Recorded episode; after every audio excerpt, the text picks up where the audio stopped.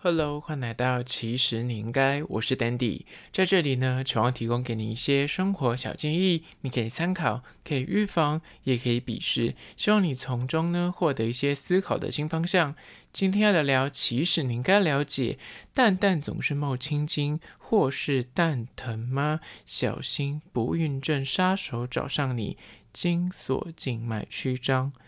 今天要来聊聊关于说你的蛋蛋是否觉得有点沉重，有那么一点就是下坠感，而且呢后方还会冒一些青筋，小心，身为男人你可能要注意一下，你是否有这个。精索静脉曲张的问题，赶快来自我检测一下。那如果是女生的话呢，你也要注意哦，因为这个可能是不孕症的一个前兆。所以如果你有另一半的话，可能也可以稍微帮他看一下。那在实际的进入主题之前呢，来分享一间位于西门町的咖啡厅，叫做橙真咖啡。这间纯真咖啡呢，其实算是蛮多连锁店的。它在西门町之外呢，在台北的搜狗天母店、台北的搜狗复兴。其实搜狗复兴我去过一次，它在他们的九楼，它的 view 蛮好的。另外还有永康店、环球板桥车站店，还有贝拉维塔也有他们的柜位，甚至连桃园都有两间店面，一间在艺文町区，还有一间在中正店。那蛮多间的，大概总共有七间吧。那我这一次踩点的是在西门町，这间西门町店呢，号称是个不现实的咖啡厅，它的外观整间就是两层楼都是白色的墙砖，然后里面是用木质调的家具，大量的。植栽就是可以装点的整个空间，就是绿意盎然，而且它里面非常贴心的有一个完美拍照区，它就有个小小的空间，然后做了一张椅子，旁边全部都是植物，所以你拍的时候就是非常有氛围。因为它号称是不限时餐厅，所以对学生族群或是像我这种哎，就是 SOHO 族或是自由业的族群呢，我觉得蛮友善的。你去那边就是可以哎点个餐点，然后可以坐一阵子，可以办公啊，或是可以读个书，我觉得还蛮不错的。那他们的餐点呢，蛮多样化的，有那种早午餐系列，然后有甜点。也有一些咸食的饭类可以选择，而且他们家就是套餐的话，我觉得蛮划算，因为他们套餐是你点主餐，比方说你点什么早午餐或是饭类的话，你加他的那个套餐是会多一块舒芙蕾，它当然也有丹麦舒芙蕾，那是丹麦舒芙蕾就是两块舒芙蕾，但是如果你就是你要不想吃这么多甜点，你想要。吃多种类或者想吃有甜有咸的话呢，你就可以加价，那就可以多一块舒芙蕾。那它蛮贴心的是，你就是正餐上完之后，它才会帮你做舒芙蕾，而且你可以就是额外跟他讲说你什么时候想要吃，因为他做舒芙蕾需要一点时间，需要二十分钟，所以你就是可以吃完正餐，然后去办点工啊，读点书，觉得肚子有点饿，再去请他做舒芙蕾。我觉得是蛮友善的，整体吃起来氛围蛮好，而且。呃，就它是两层楼嘛，虽然我这一次去的时候是平日去，那它只开放一楼的空间，一楼空间难免，因为它出餐区跟做咖啡的区域就是在一楼，所以会有一点点咖啡机的声音或者是做餐的声音，但是如果我真心觉得，他如果有开放二楼的话，应该就会安静许多。当然，就是你知道营业模式嘛，当然就是客人要够多，他才会想要开这么多空间，可以谅解。所以，如果你喜欢就是这种就是不现实的咖啡厅的话，不妨可以去走它一下。那它的营业时间呢，是早上的十点到晚上的八点半。周五、周六呢，延长至九点。那位于西门町，算是外围区，靠近那个运动中心那边。那我个人觉得它的整个座位区很多，所以你不用怕没有位置。只是说，因为它不限时，所以也是可能要小等一下。好啦，那这间叫做橙真咖啡，就在此推荐给你喽。相关的资讯也要放到其实你应该的 IG 限动二十四小时之后，放到特色咖啡厅的精选区。找不到话呢，可以去精选翻一下。讲到这里，如果你是忠实的听众的话呢，麻烦大家去帮 IG，其实你应该按个赞，或是 YouTube 按个赞，亦或是如果你是用 Spotify 或者 Apple Podcast 呢，它可以留下五星的评价，麻烦大家喽，感恩。好了，回到今天的主题，你的蛋蛋是不是冒青筋或是蛋疼？小心精索静脉曲张不孕症找上你。先来小小的介绍一下什么是就是精索静脉曲张呢？精索静脉曲张的症状呢，就是患者会有那个睾丸会觉得有点肿痛，会有点下坠感，就觉得像东西往下坠的感觉。在阴囊的后方呢，你用手摸的话呢，可以摸到有类似蚯蚓在里面的那种，就有长条像面条的东西，肿胀的血管是可以摸到那个血管的，尤其是。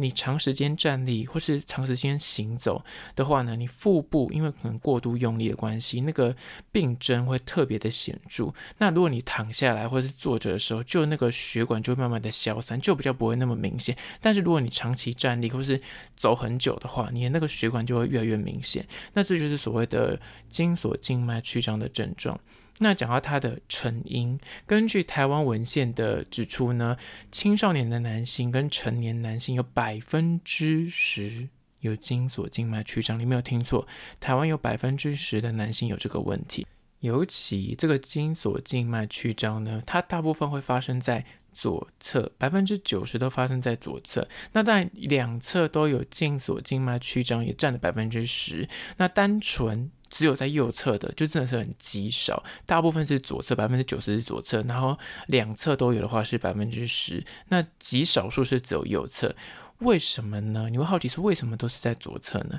原因就在于呢，男性的右侧精索静脉是直接注入下腔静脉里面，就是简单来说就是那个血管的关系，血管就会直接右侧会直接注入静脉里面，但是左侧呢，它就呈现一个就是。九十度直角的注入肾静脉，所以因为九十度的关系，所以左侧的血液比较容易淤积在那边，又加上那个静脉瓣膜闭锁功能不全的问题，有没有听起来非常的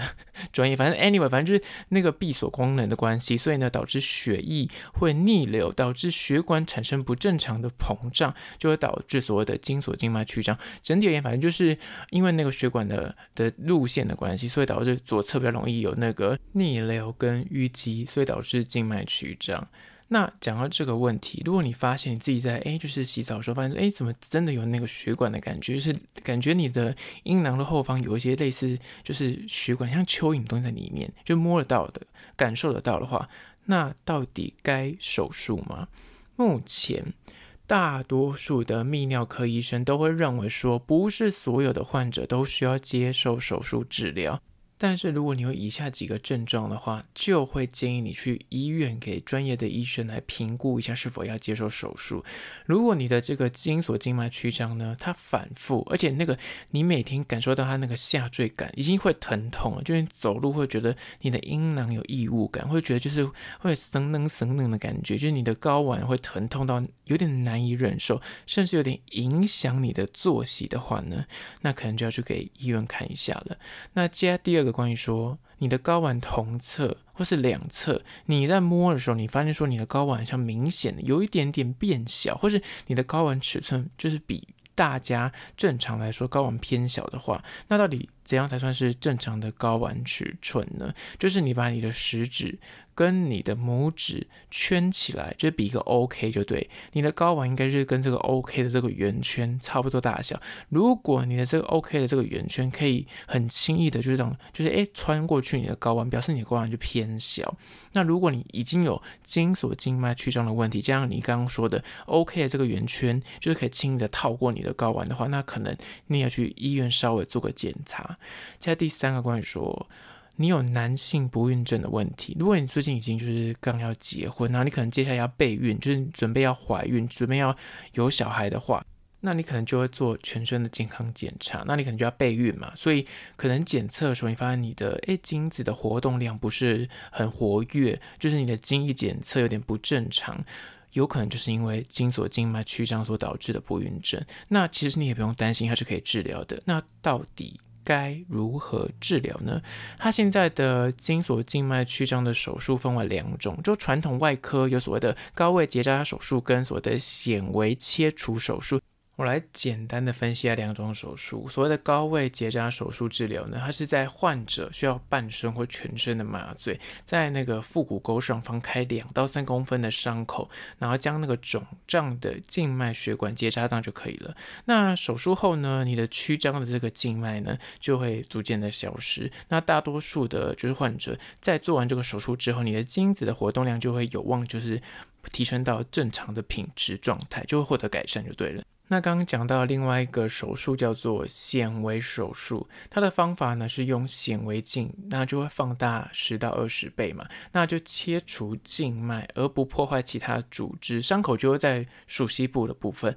那手术也不用破坏任何的诶什么经络啊，那筋膜组织都不会破坏到。术后呢，患者就是可以大幅的降低那个疼痛感。那目前呢，就是医学上会认为说，诶，显微手术比传统的那个高位手术疗程比较好，然后副作用比较少。那如果你本身你摸，你就是有感受得到，而且加上你就会刚我说的，要不就是非常有疼痛感，或是你觉得很难耐，影响到你生活，或是你感觉你睾丸有点萎缩，亦或是你可能就是没有感觉，你没有觉得不舒服，但是你可能就是有想要备孕，你想要生小孩，但是你发现你的精子的呃健康程度不足，可能就不正常的话，那可能也是要开刀。就以上三种情况才需要开刀。那今天就小小的跟大家分享关于说精索静脉曲张这件事情。如果你本身就是有这方面的困扰的话呢，又这样身体有点不舒服的话呢，不妨可以去医院做个检查，就是以防万一。好了，那关于今天的主题，你有任何意见跟看法想要分享的话呢，不管此刻你收听的是哪个平台，快去按赞订阅。